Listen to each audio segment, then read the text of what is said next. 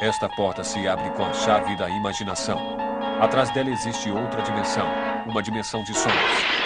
Uma dimensão de. Grátis para todo o Brasil. Gente, esse ômega 3.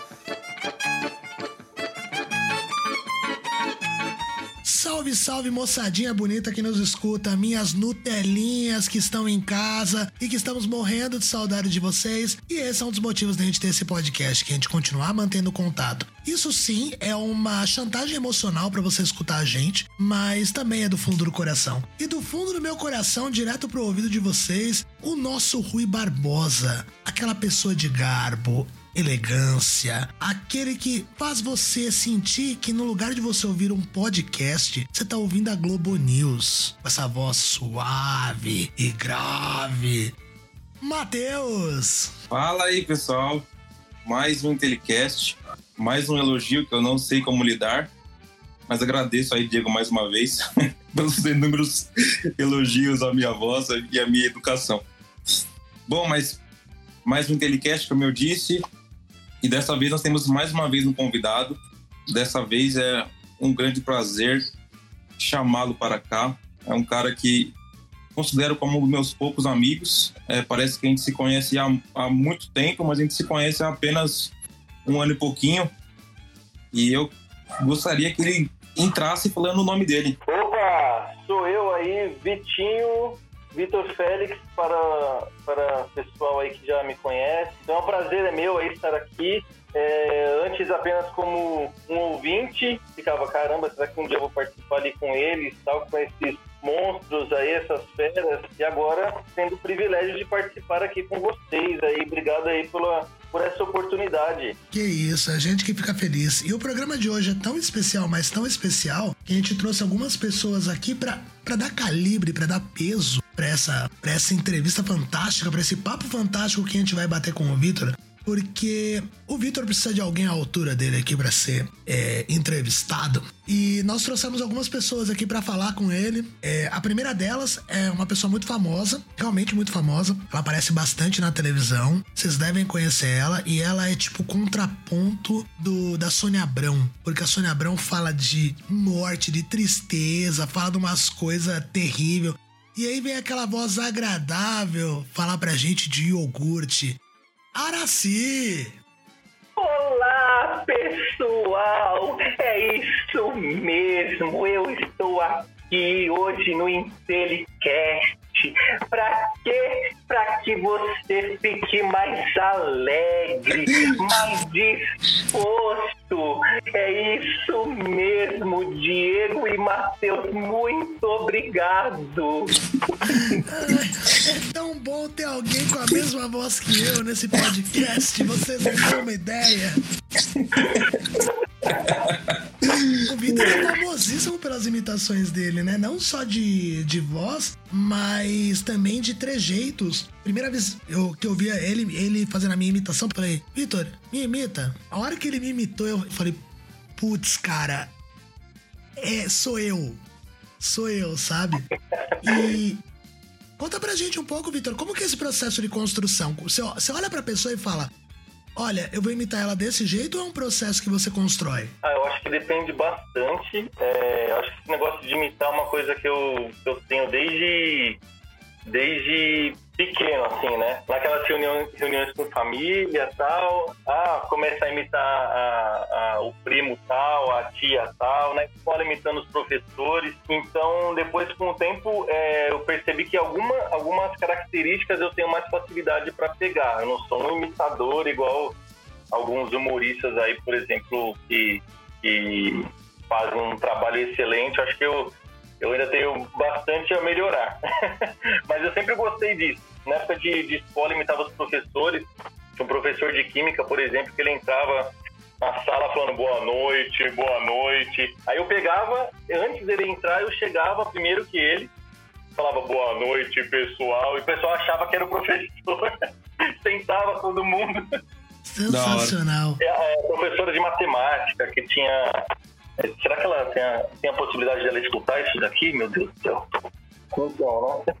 Tem, mas dizem que a imitação é a maneira mais honesta de homenagear, não é verdade? Ah, isso é verdade. Só que ela não gostava muito, porque ela falava na época assim: Olha, isso aqui você vai levar pra sua vida inteira. Aí ela virava assim pra luz e eu falava: Olha. Aí ela voltava, virava o rosto e falava: Olha, quem é que tá me imitando? Já deu! Chega! Todo mundo assim segurando pra não rir, né? Eu com aquela cara de, tipo, esse pessoal, né? Caramba, não, não deixa essa pessoa em paz. Ela virava, olha. é, eu, eu me divertia. Mas hoje no trabalho, por exemplo, eu não posso fazer isso, né? A gente tem que. Claro que o- pode. É, é- é sensacional quando você imita a Camila pra Camila, a Manuela pra Manuela. Cruz!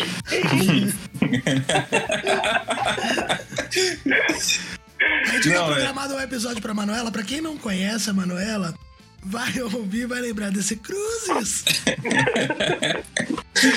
Ai, Di, para com isso, Di. Meu Deus. Piada interna. Então, eu acho que assim, é, é um assunto interessante, né? Isso de, de, de humor mesmo, né? Porque ele mantém a leveza mesmo diante dos, dos problemas, do estresse que a gente tem no dia a dia, né? Principalmente no, no ambiente de trabalho, né?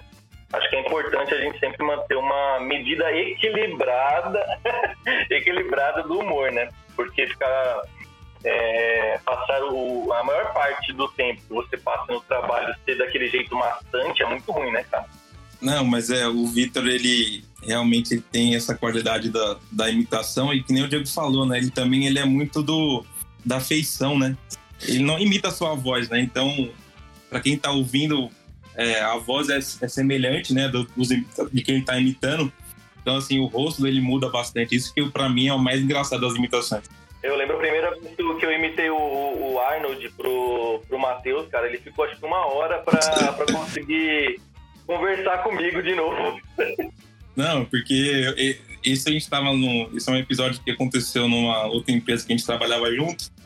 E eu falei pra ele, mano, não imita, mano, não imita que eu vou rachar o bico aqui. Não deu outro. Ele imitou, tipo, numa hora que eu não tava esperando. Então, mano, eu ri muito alto. É, mas foi de boa, assim, no trabalho, mas ele falou de, de ponderar no trabalho. É, é, é bom não imitar muito no trabalho, mas, mano. É, é muito bom. Desculpa, vou evitar, tá bom? Desculpa mesmo. Não evita não, cara. Não evita não, por favor, não evite. E vocês trabalharam juntos onde antes? Pode falar nome trabalhamos de empresa, que é liberado. Ah, beleza. Trabalhamos ah, os dois no, no Ibope, prestando serviço dentro da, da Claro. Então a gente era da mesma, da mesma equipe. Vocês trabalharam É, eu- quando era na Paulista, né?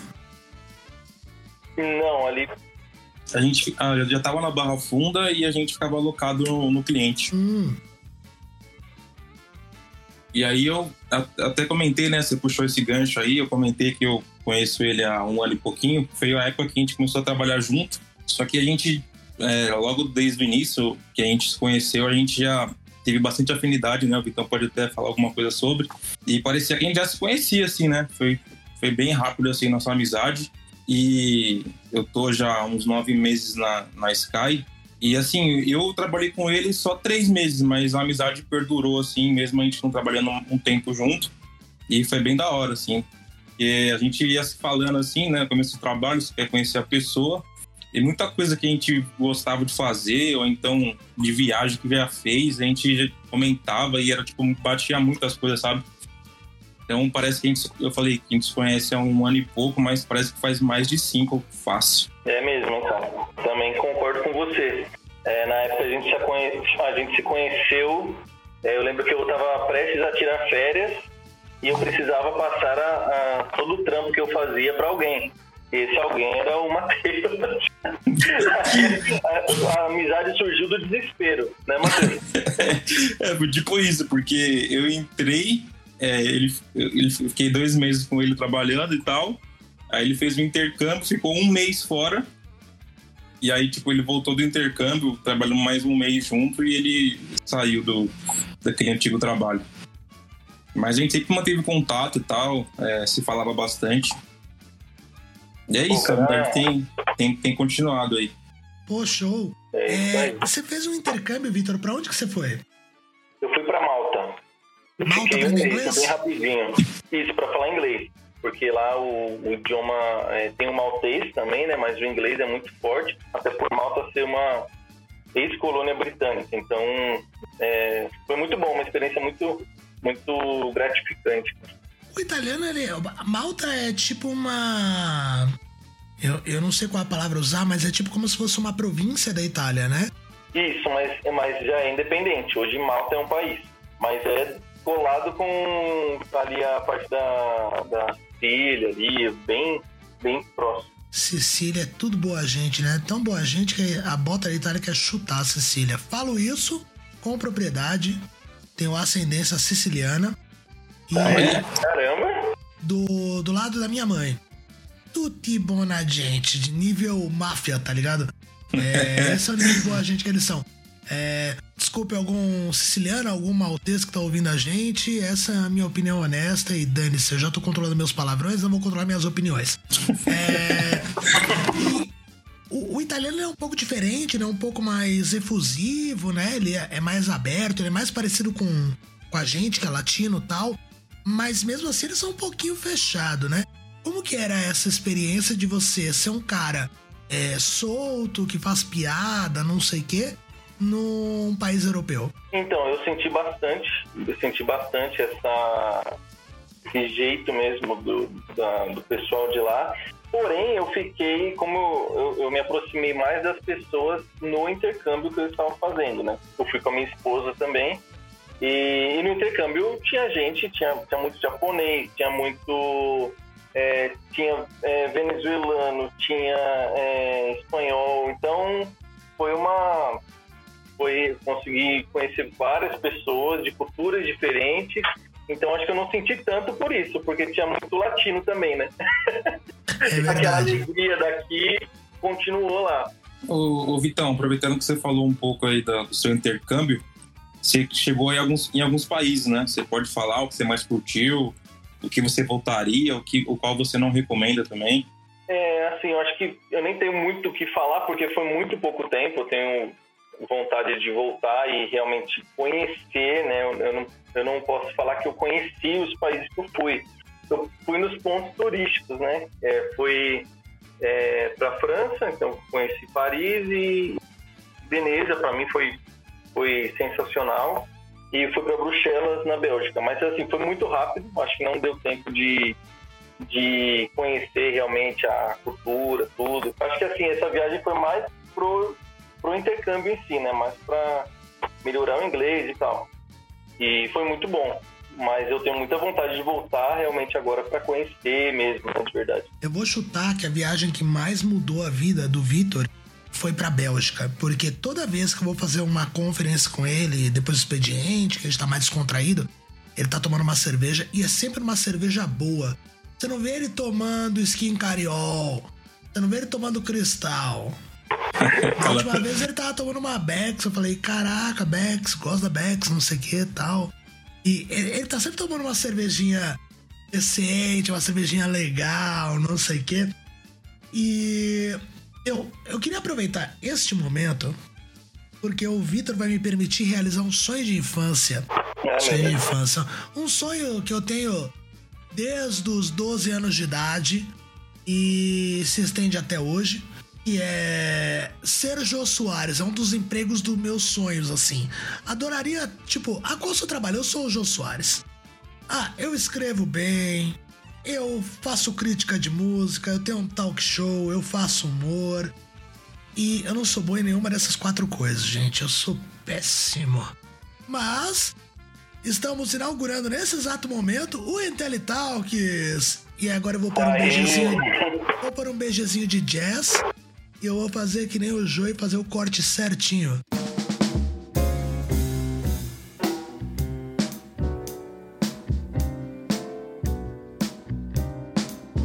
Uou! Matheus e eu, a gente tem uma proposta da gente fazer é, blocos temáticos e a gente tá experimentando esse modelo também de talk show. E a gente vai agora te entrevistar, Vitor. Até tava parecendo fácil, Você tá contra a parede agora, são dois contra um. Meu Deus. E a gente vai agora fazer as perguntas clichê. Tipo, Vitor, você que é um humorista, quais são as suas influências? Bom, é, é, eu acho que eu, eu assisto stand-up. Eu acho que o, o, o stand-up ele tem um, um desafio de adaptar o, o cotidiano para o texto que, que o comediante vai fazer, né? E um dos que eu gosto muito é o Renato Albani, é, Murilo Couto também. Murilo Acho Couto é sensacional. Eu acho que assim, o cara conseguir pegar uma notícia é, que tá bombando no momento, o cara conseguir contar de um jeito que todo mundo vai achar graça, e de um jeito completamente sem, sem noção, o cara tem que ser bom e inteligente, né? Então eu admiro muito isso. Tem essas influências aí. Não, ele é ótimo.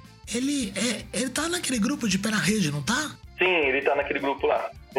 muito engraçado. Eu acho sensacional eles.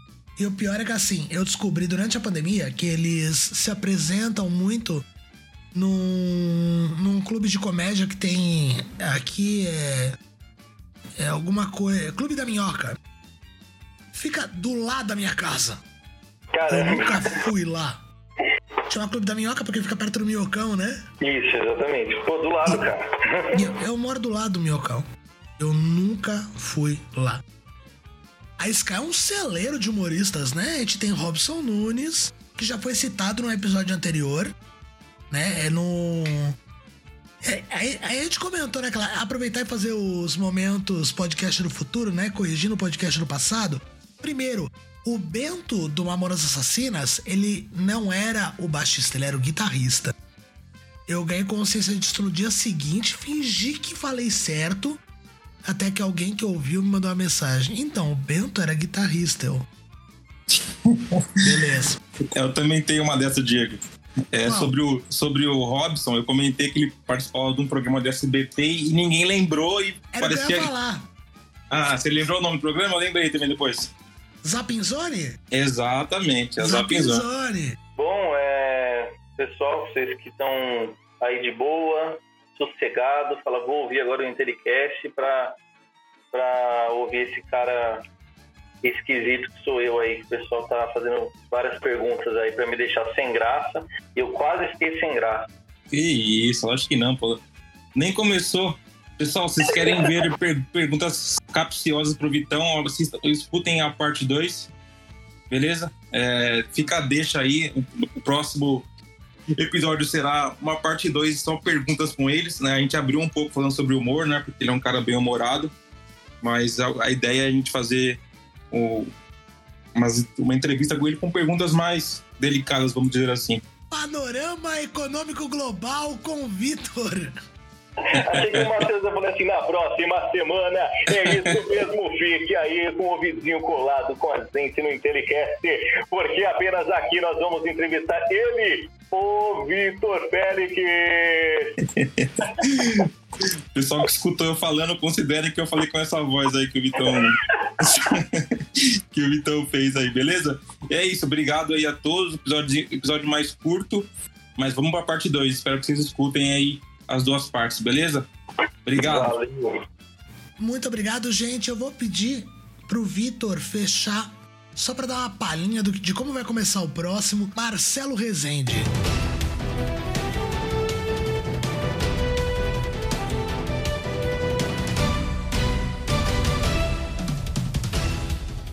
É isso mesmo, meu amigo. Eu vou falar pra vocês um negócio. Na semana que vem, eles estarão de novo na parte 2 com essa entrevista. Fica aí, põe na tela aí, Percival. Ou melhor, põe no Spotify isso daí, galera.